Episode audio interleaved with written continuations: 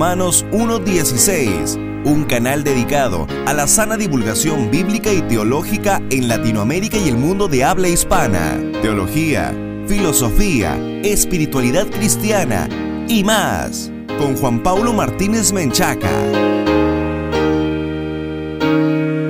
Bienvenidos amigos y patrocinadores a un nuevo programa de Romanos 1.16, el encuentro de divulgación bíblica y teológica para la gloria de Dios. Si esta es la primera vez que escuchas Romanos 1.16, te queremos invitar a que visites nuestro sitio web oficial en www.jpaulomartinez.com vas a acceder a muchos recursos exclusivos, sobre todo a la oportunidad de estar con nosotros hombro con hombro en esta tarea de divulgación bíblica y teológica para la gloria de Dios. Y por tiempo limitado podrás acceder a una copia digital de nuestro nuevo libro Salvos por su sola gracia, que es un estudio de la doctrina de la certeza de la salvación. Así que no dudes en unirte el día de hoy a nuestra gran, gran comunidad.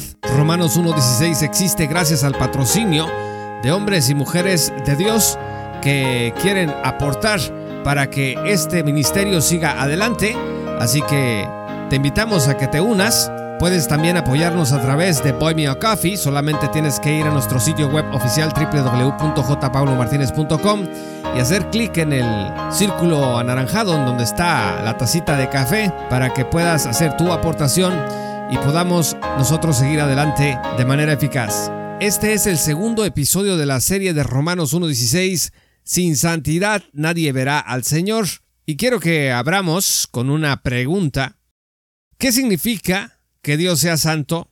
¿Qué significa que el Espíritu sea santo? ¿Qué significa que el Hijo de Dios sea santo?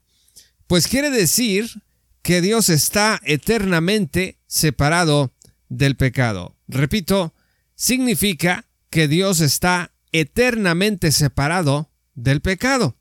Gracias a que Dios está eternamente separado del pecado y que es soberano sobre el universo, pues entonces es posible que la Trinidad santifique a personas como nosotros. Si son tan amables, estimados amigos, de abrir sus Biblias en 1 Tesalonicenses 5, versículo 23, en donde vamos a comprobar que el Padre santifica. Dice la Escritura, que Dios mismo, el Dios de paz, lo santifique por completo. Está claro aquí que Dios Padre santifica. Dice que lo santifique por completo y conserve todo su ser, espíritu, alma y cuerpo irreprochables para la venida de nuestro Señor Jesucristo. No solamente Dios Padre santifica, sino que Dios Hijo santifica. Vean ustedes lo que dice Efesios 5, versículo 26. Hablando de Cristo, dice aquí la escritura que nuestro Señor amó a la iglesia para hacerla santa, dice, Él la purificó lavándola con agua mediante la palabra. Tenemos al Hijo de Dios santificando a su iglesia y Dios Espíritu Santo también santifica. Vean ustedes lo que dice Romanos 15, versículo 16. Para ser ministro de Cristo Jesús a los gentiles, yo tengo el deber sacerdotal de proclamar el Evangelio de Dios a fin de que los gentiles lleguen a ser una ofrenda aceptable a Dios, dice, santificada por el Espíritu Santo. Este Dios trino santifica a personas como nosotros, santificó a sacerdotes y santificó al pueblo de Israel. Fíjense lo que dice Éxodo capítulo 29 versículo 44. Consagraré la tienda de reunión y el altar, y consagraré también a Aarón y a sus hijos para que me sirvan como sacerdotes. Este acto de consagrar es un acto de santificar o apartar. Ahora, ¿cuál es la voluntad de Dios para nosotros? ¿Qué es lo que Dios quiere de usted y de mí? Fíjese que esta respuesta está muy diáfanamente expuesta en 1 Tesalonicenses capítulo 4 versículo 3. La voluntad de Dios, dice la Biblia, es que sean santificados. Repito, la voluntad de Dios es que sean santificados. Y dice que se aparten de la inmoralidad sexual. Por eso, estimados amigos, es muy importante detenernos en este aspecto y vamos a enlistar enseguida las siete maneras en que Dios lo santifica a usted y Dios me santifica a mí. La primera manera en que Dios nos santifica es uniéndonos con Cristo. Primera Corintios 1, versículo 2 dice, a la iglesia de Dios que está en Corinto, a los que han sido santificados en Cristo Jesús y llamados a ser su santo pueblo, junto con todos los que en todas partes invocan el nombre de nuestro Señor Jesucristo, Señor de ellos y de nosotros. Aquí claramente dice, bueno, le hablo a la iglesia de Corinto, pero también a los que en todas partes, esto nos incluye a nosotros, invocamos el nombre del Señor Jesús, así que hemos sido santificados en Cristo Jesús. La segunda manera en que Dios nos santifica es por medio de la Biblia. ¿Qué dice Juan 17, versículo 17? Santifícalos en tu verdad, tu palabra es verdad. Cada vez que usted y yo abrimos la Biblia, nos detenemos a estudiarla, a meditar en lo que dice, Dios está usando eso para santificarnos.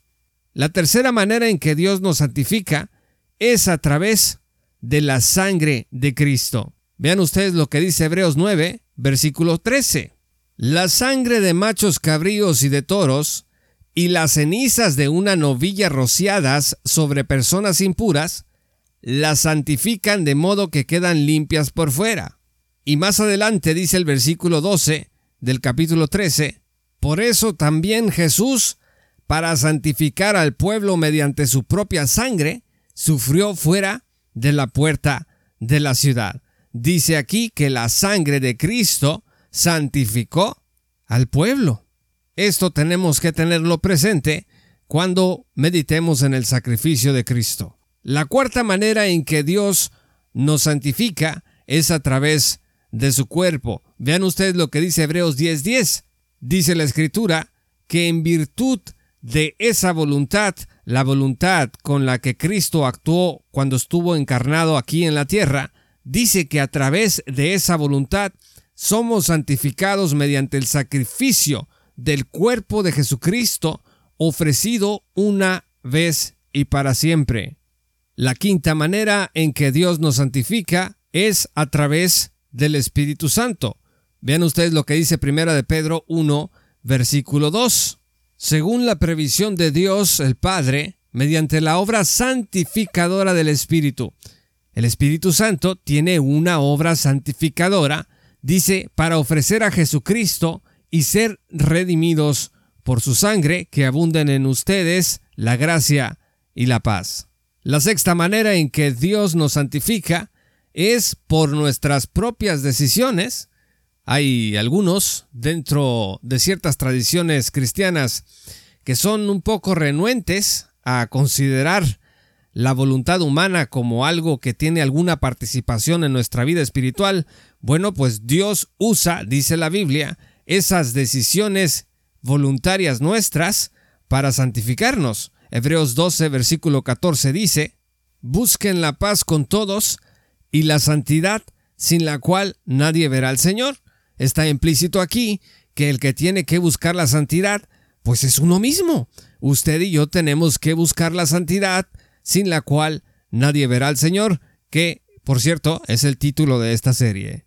En este mismo sentido, vean ustedes lo que dice 2 Timoteo 2, versículos 21 al 22. Si alguien se mantiene limpio, llegará a ser un vaso noble, santificado, útil para el Señor y preparado para toda buena obra. Huye de las malas pasiones de la juventud y esmérate en seguir la justicia, la fe, el amor y la paz, junto con los que invocan al Señor con un corazón limpio. El apóstol nos dice que tenemos el deber de mantenernos limpios para llegar a ser un vaso noble y santificado útil para el Señor. Que tenemos que huir. Esto implica un ejercicio responsable, a la luz de la Escritura, de nuestra voluntad. Finalmente, la séptima manera en que Dios nos santifica es a través de la fe. Vean ustedes lo que dice Hechos 26, versículo 18. Te envío a estos para que les abras los ojos y se conviertan de las tinieblas a la luz y del poder de Satanás a Dios, a fin de que, dice, por la fe en mí, reciban el perdón de los pecados y la herencia entre los santificados. Está claro que a través de la fe en Dios, de la fe en Jesucristo, vamos a recibir el perdón de los pecados y la herencia entre los santificados.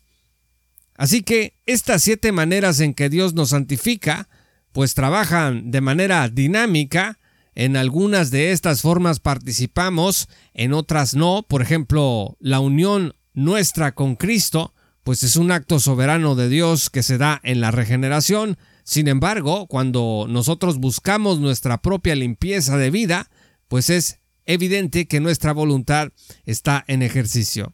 Dios, además de santificar personas, también santificó días, lugares y cosas. Lo podemos ver en Génesis 2.3, en Éxodo 29.43, en donde Dios aparta ciertos objetos para el culto a su nombre. Pero algo sumamente especial en relación a la santidad es que nosotros podemos santificar a Dios. ¿Qué significa esto? Fíjense lo que dice Lewis Perry Schaeffer. Cito, el hombre puede santificar a Dios colocándolo en sus pensamientos como alguien apartado, como santo. Fin de la cita. Y es que Mateo 6, versículo 9 dice, Ustedes deben orar así. Padre nuestro, que estás en el cielo, santificado sea tu nombre. En la oración modelo que Jesucristo nos dejó, nos dice que primeramente tenemos que santificar nosotros a Dios en nuestro pensamiento, en nuestra propia vida. Por eso la oración empieza así, santificado sea tu nombre. Cuando la gente habla, por ejemplo, de alguien o algo que es santo o lo considera santo, pues está santificándolo para sí misma. Lamentablemente, a veces los seres humanos calificamos como santas algunas cosas o seres que no lo son. Por ejemplo, hay gente que santifica a la muerte y esto está en evidente contradicción con lo que Dios dice en su santa palabra. Lo que hay que santificar es el nombre de Dios, no la muerte de ninguna manera. Por último, queridos amigos, ¿sabían ustedes que podemos santificarnos a nosotros mismos como cristianos? Dios llama a Israel a santificarse a sí mismos. Sean santos como yo soy santo. Vean ustedes Levítico 11, versículo 44. Y exactamente a esto mismo ha llamado Dios a la iglesia. Primera de Pedro 1, versículo 16 dice, Pues está escrito, sean santos porque yo soy santo. Hace un momento leímos 2 Timoteo 2, versículo 21, donde dice, que nos santificamos a nosotros mismos manteniéndonos limpios. En este sentido, 2 Corintios 7, versículo 1, indica, como tenemos estas promesas, queridos hermanos, purifiquémonos de todo lo que contamina el cuerpo y el espíritu, para completar en el temor de Dios la obra de nuestra santificación. Hay que purificarnos, dice la Escritura. Y Gálatas 5, versículo 16 dice, Así que les digo, vivan por el Espíritu y no seguirán los deseos de la naturaleza pecaminosa. Los cristianos tenemos que vivir por el Espíritu.